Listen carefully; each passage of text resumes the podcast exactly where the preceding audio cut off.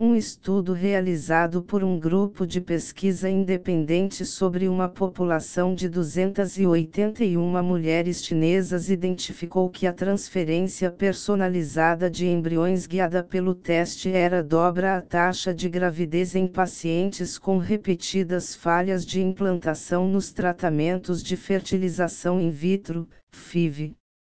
Embora seja geralmente estimado que o endométrio, que é o tecido que reveste a parede interna do útero, atinge o fenótipo receptivo após 120 horas de exposição à progesterona. Estudos anteriores mostraram que cerca de 30% dos pacientes com falha de implantação recorrente têm uma janela de implantação deslocada, ou seja, elas precisam individualizar a quantidade de horas de progesterona para alcançar a receptividade.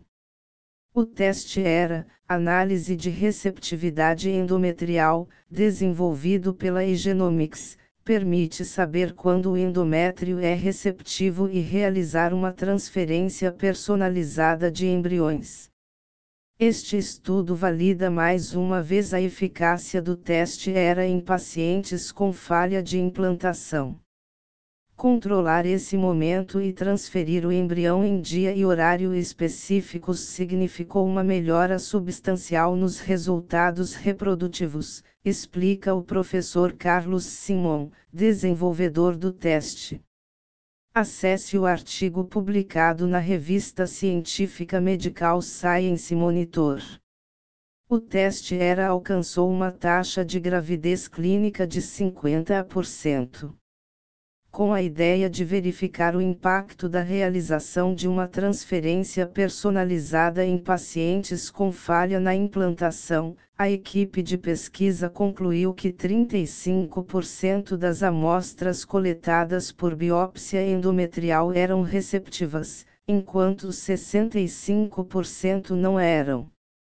O grupo de pacientes submetidos ao teste era 140-281 no qual a transferência de embriões foi realizada de forma personalizada no momento em que o endométrio foi receptivo, obteve uma taxa de gravidez clínica de 50%, 70/140, enquanto o grupo em que foi guiado por uma transferência padrão obteve uma taxa de gravidez muito menor, especificamente 24,8%. 35-141. Assim, os resultados aumentaram a taxa de gravidez em 25 pontos percentuais, após o estudo personalizado da janela de implantação com o teste ERA. Desde que desenvolvemos o teste era para resolver casos em que a janela de implantação do paciente foi deslocada. Um dos nossos esforços como especialistas no estudo do endométrio sempre foi saber quando esse evento ocorreu.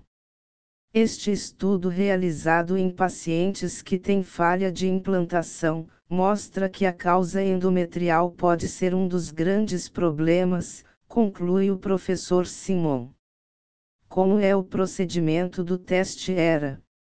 O médico ginecologista especialista em reprodução assistida realiza uma biópsia endometrial da paciente em um ciclo que simula o procedimento de preparo para a transferência embrionária previsto para a FIV. A amostra coletada pelo médico com o kit proporcionado pela Igenomics é enviada ao laboratório de genética para a análise da expressão dos genes ligados à receptividade endometrial. O resultado da análise aponta se o endométrio estava ou não receptivo no momento da biópsia para o tipo de protocolo utilizado ou será necessário uma adaptação, conforme recomendação do laudo.